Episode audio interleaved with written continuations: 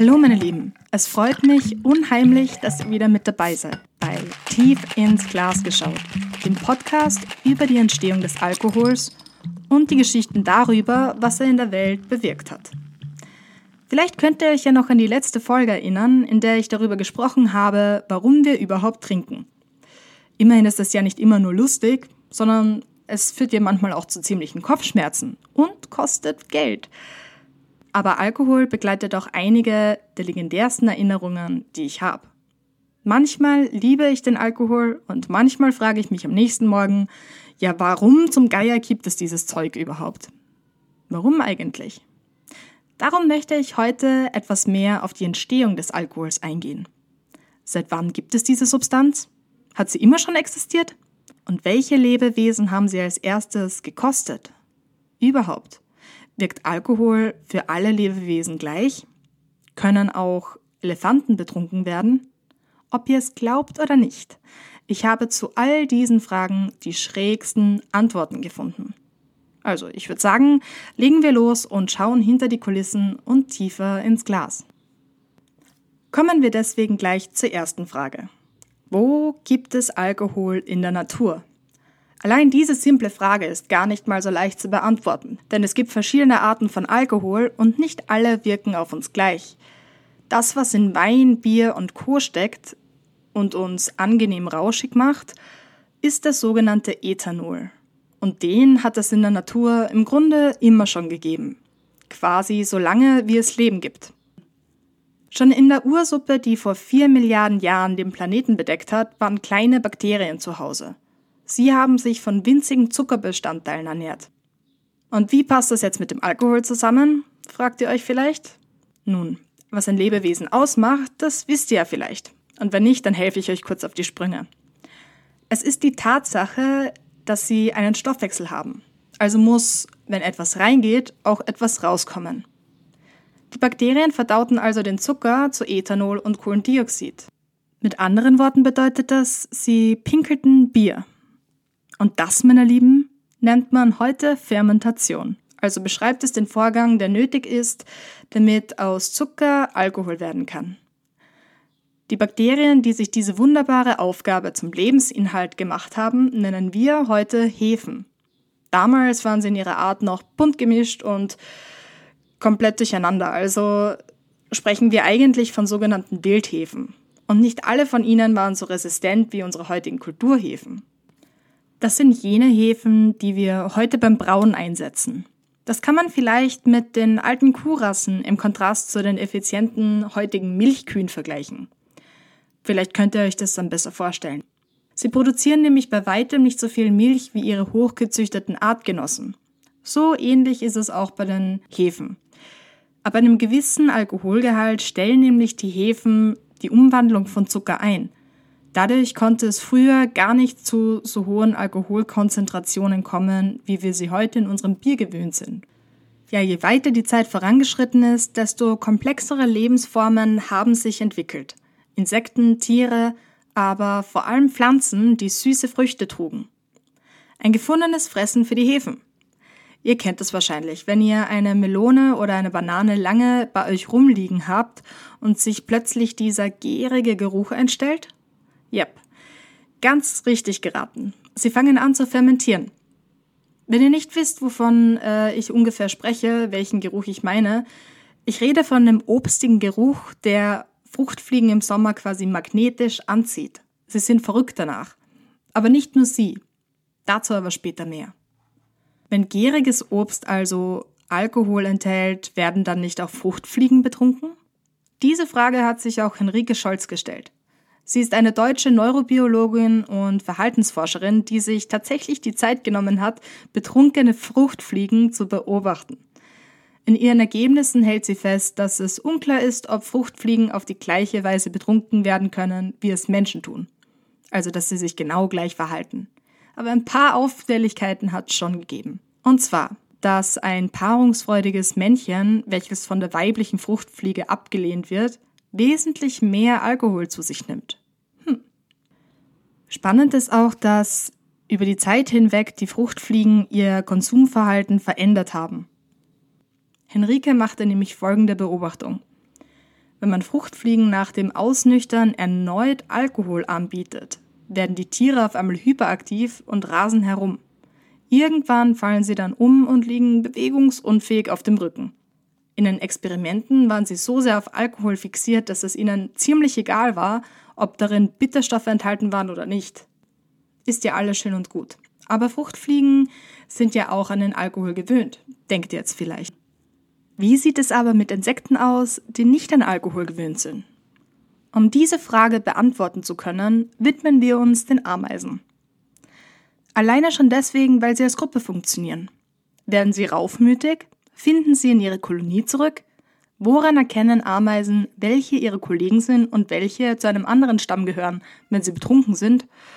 Es herrscht nämlich die Annahme, dass Ameisenkolonien eine Art Passwort haben, um andere Ameisenverbände von dem eigenen unterscheiden zu können. Ein Forscher untersuchte diese Annahme, indem er 25 Ameisen einer Gruppe markierte und zusammen mit 25 Ameisen einer anderen Gruppe in Alkohol tauchte. Die Tiere hatten bald ordentlich einen Sitzen. Dann wurden alle bei der Futterstelle eines Stammes platziert. Jene, die nicht zur Kolonie gehörten, wurden in die Wasserschlucht geworfen, die den Platz umgab, während die andere von ihren Kollegen ins Nest zurückgetragen wurden. Also dürften die Ameisen trotz des Alkohols unter den Artgenossen differenzieren. Sonderlich gastfreundlich muss man sagen, sind sie ja wahrscheinlich nicht. Wie sieht es bei anderen Tieren damit aus? Habt ihr schon mal zufällig einen betrunkenen Fuchs oder ein betrunkenes Huhn gesehen? Also ich jedenfalls nicht, zumindest nicht in freier Wildbahn, wenn man das so sagen kann. Ist aber eigentlich klar, denn in der Natur haben Tiere nur selten das Vergnügen, auf Alkohol zu stoßen. Oder besser gesagt, vergnügen sich, wenn sie auf Alkohol stoßen. Ein Beispiel dafür bieten aber die Mantelbrüllaffen auf Panama. Sie leben nämlich auf einer der Inseln vor der Küste. Wenn eine der dort ansässigen Gruppen auf die Früchte der Astrocarium-Palme stoßen, also ich hoffe mal, ich habe das jetzt einigermaßen richtig ausgesprochen, wirkt es, als wären sie nämlich ordentlich am Feiern. Aber aus verständlichem Grund. Die Früchte enthalten immerhin bis zu 4,5 Prozent Alkohol. Wenn man die Menge, die sie davon essen, auf den Menschen aufrechnen würde, ist es, als würden wir zwei Flaschen Wein innerhalb von 30 Minuten zu uns nehmen. Zwei Flaschen Wein, das sind 16 Gläser in einer halben Stunde. Ich kann mir vorstellen, was ihr euch dabei vielleicht denkt. Das kann nicht wirkungslos bleiben. Glaubt mir, das tut es auch nicht. Nur weil sie mehr trinken als wir, vertragen sie den Alkohol nämlich noch lange nicht besser. Oft werden sie davon zuerst richtig wild und dann irgendwann total schläfrig. Es ist auch nicht ganz ungefährlich, wenn sie hin und wieder aus den Baumkronen fallen. Allerdings ist dieses Phänomen eher eine Rarität, also kein Grund zur Sorge. Was passiert aber, wenn Tiere häufiger Alkohol trinken? Es gibt unzählige Videos, die betrunkene Tiere dokumentieren, aber die Folgen sind nur wenig erforscht. Eine Möglichkeit für die Tiere sonst noch an Alkohol zu kommen, ist, wenn sie an Wissenschaftler geraten. Das muss nicht unbedingt was Gutes heißen. Damit wären wir also bei den Ratten. Um das Konsumverhalten zu untersuchen, nahm man eine Rattenkolonie her und hat beobachtet, wie sie sich verhalten, wenn ihnen quasi eine unbegrenzte Bar zur Verfügung steht. Bei einer ganzen Bar hätte ich schon gedacht, dass es wild zugehen würde. Im Experiment zeigten sich die Ratten aber viel zivilisierter, als ich es mir erwartet hätte. Ich meine gut, in den ersten paar Tagen haben sie schon ziemlich über die Stränge geschlagen. Danach reduzierten sie aber den Konsum runter auf zwei Drinks pro Tag, einen vor der Mahlzeit und einen vorm Schlafengehen. Wissenschaftler beziehen sich dabei übrigens auf die Cocktailstunde und das Betthupferl. Nur ungefähr alle vier Tage hat sich der Verzehr signifikant erhöht. Jede Rattenkolonie hat ein Alpha-Männchen. Erstaunlicherweise ist gerade dieses abstinent. Der höchste Alkoholkonsum im Rudel wurde, na, bei wem glaubt ihr? Bei dem Männchen mit dem niedrigsten sozialen Status festgestellt. Was wollen Sie damit kompensieren? Haben Sie zur Beruhigung getrunken, um sich Mut zu machen oder um das Gefühl loszuwerden, minderwertig zu sein? Wenn man die Tiere doch einfach befragen könnte. Vielleicht zeigen sich hier die Schwierigkeiten und die Grenzen der empirischen Forschung. Wer weiß, ob sich Ratten in Freiheit ebenso verhalten würden, wenn sie nicht unter kontrollierten Umständen leben müssten. Immerhin wurden die Tiere nicht in ihrem natürlichen Lebensraum beobachtet, sondern waren dem Stress eines fremden Umfelds ausgesetzt. Und das permanent. Wer würde da nicht zur Flasche greifen? Würde ich ehrlich gesagt auch machen, wenn mich eine Horde Orangutans in einen Glaskasten steckt und mir eine Flasche Wein zur Verfügung stellt. Um sicher zu sein, dass ihr Verhalten ihrer Art entspricht, müsste man Tieren subtil Alkohol vorsetzen, ohne sie dabei zu alarmieren. Dass das nicht so einfach ist, konnte man bei einem Fall in Indien beobachten. 1985 gelang es nämlich einer Herde Elefanten, in eine Destillerie einzubrechen. Es waren schätzungsweise 150 Tiere, die daraufhin anfingen, im Ort zu randalieren und sogar Gebäude niederzutrampeln. Klingt unberechenbar, aber auch in kontrollierten Rahmen ist es nicht unbedingt ratsam, Alkoholversuche mit Elefanten zu unternehmen. Ein Wissenschaftler musste bei einem entglittenen Versuch letztlich den Streit zwischen einem Elefantenbullen und einem Nashorn auflösen. Gibt es überhaupt eine Spezies, die Alkohol besser verstoffwechseln kann als wir Menschen? Also Elefanten sind es offensichtlich mal nicht. Das einzige Lebewesen, das tatsächlich besser darin ist zu trinken als wir, ist das malaysische Spitzhörnchen. Ausgerechnet ein Verwandter unseres geliebten Eichhörnchens. Aber auch nur, weil es gelernt hat, von fermentierten Palmennektar zu überleben. Es ist quasi darauf trainiert. Seine Hauptnahrungsquelle ist nämlich der vergorene Blütennektar einer speziellen Palmenart, der, ich versuch's mal zu sagen, Bertampalme.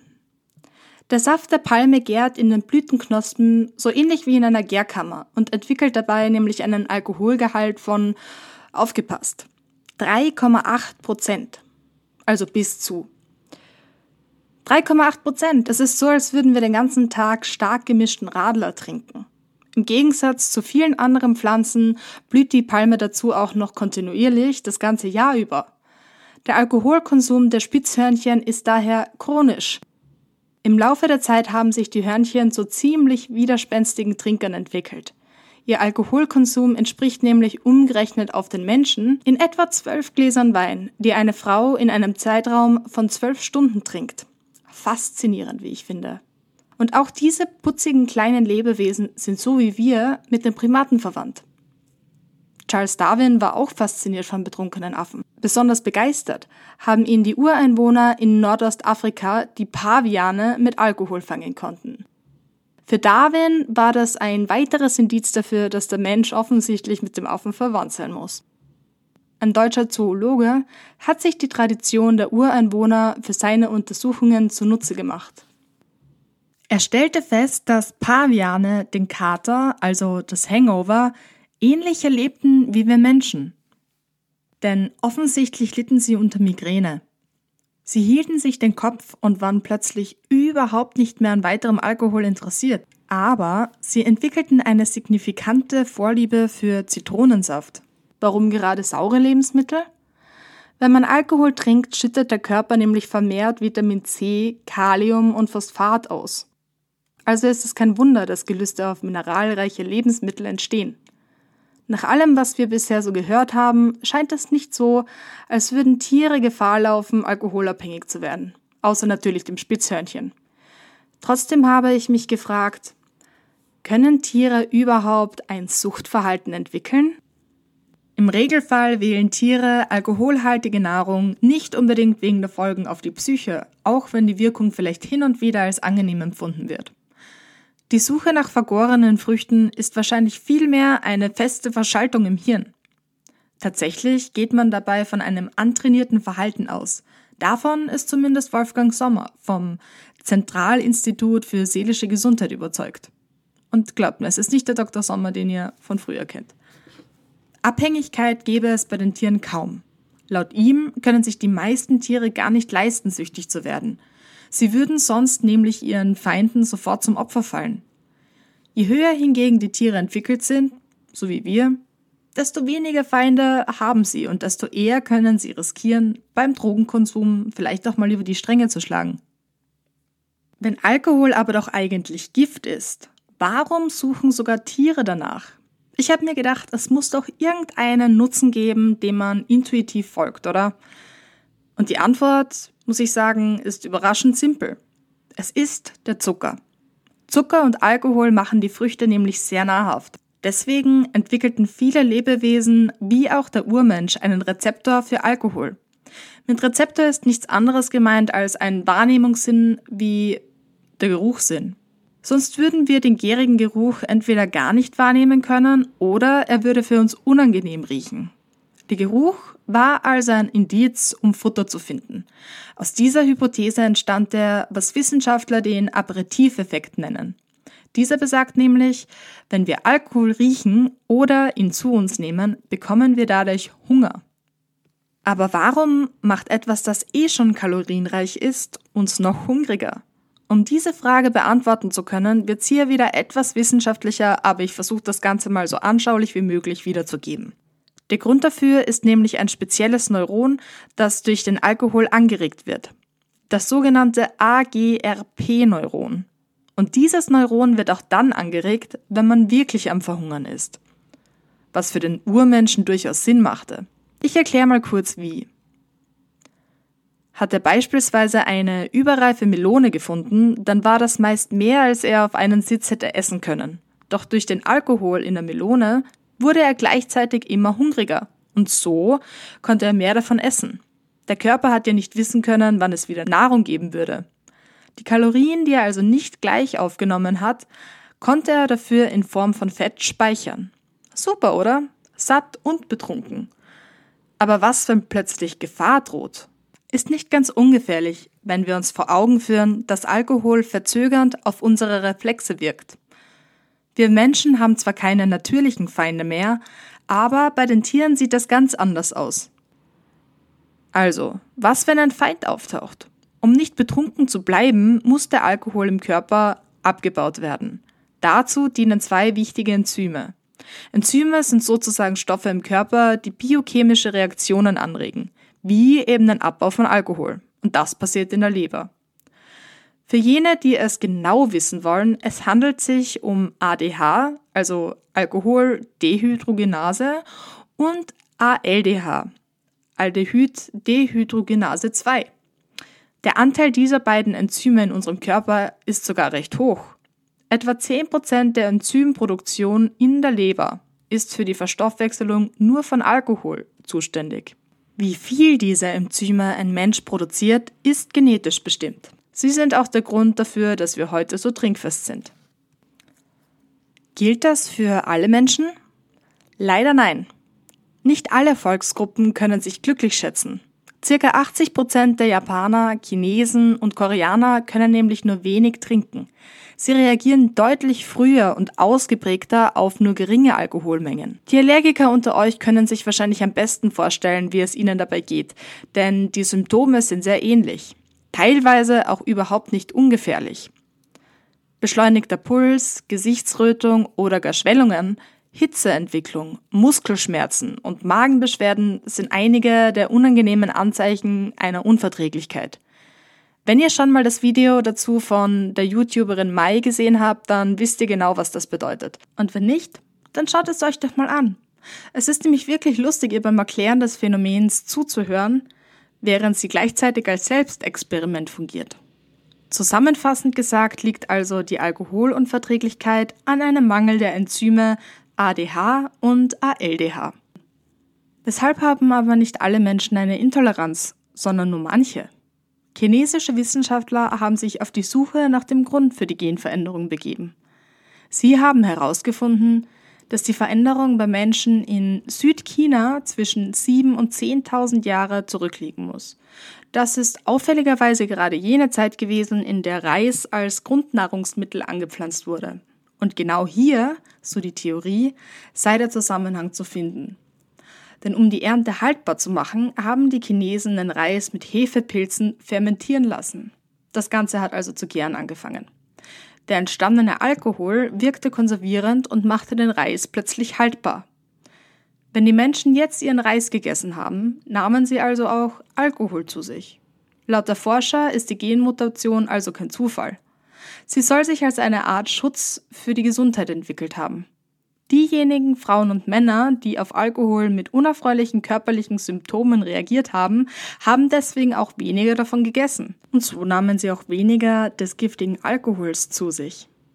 Damit wurde die Gefahr, an alkoholbedingten Organschäden zu leiden, wesentlich reduziert. Also kann man sogar sagen, dass es sich um eine gesundheitserhaltende Genmutation handelt. Und die haben sie dann an ihre Nachkommen weitergegeben. Uns Europäern kommt eine Alkoholempfindlichkeit eher wie eine unerwünschte Einschränkung in Sachen Genuss vor. Viel zu viele Feierlichkeiten und Gewohnheiten inkludieren Wein und Co. Und ich persönlich muss auch sagen, auf mein Bier hin und wieder möchte ich nicht so gern verzichten. Aus dem Blickwinkel der Asiaten hingegen könnte sich die Sachlage vielleicht genau umgekehrt darstellen. Denn dass uns Westlern dieser natürliche Schutz vor Alkohol so gänzlich fehlt, könnte man ja auch als Versäumnis der Natur interpretieren. Immerhin kann man den Asiaten zugutehalten, dass bei ihnen die alkoholbedingte Krankheitsrate im Vergleich zu den Westlern wesentlich geringer ist. So, meine Lieben, damit kommen wir auch schon langsam zum Ende der heutigen Folge. Ich hoffe, ihr habt die Fragen spannend gefunden, die ich versucht habe abzudecken und habt nun ein bisschen ein klareres Bild vom Ursprung des Alkohols. In der nächsten Folge geht's langsam wirklich ans Eingemachte. Wir schauen uns an, ab wann der Mensch tatsächlich kulturell Alkohol inkludierte, was er als erstes getrunken haben könnte und warum er dafür erst sesshaft werden musste. Außerdem erfahrt ihr ein bisschen mehr über das Wundermittel Bier. Vielen Dank, dass ihr zugehört habt und lasst mich wissen, was ihr von dem Podcast haltet. Folgt mir doch einfach dafür auf meinem Instagram-Account tief ins Glas geschaut. Ich freue mich riesig über Themenvorschläge und versuche alle eure Fragen so gut wie möglich zu beantworten. Also, ich hoffe, ihr seid auch nächstes Mal wieder dabei, um mit mir ein bisschen tiefer ins Glas zu schauen. Eure Mismo. Macht's gut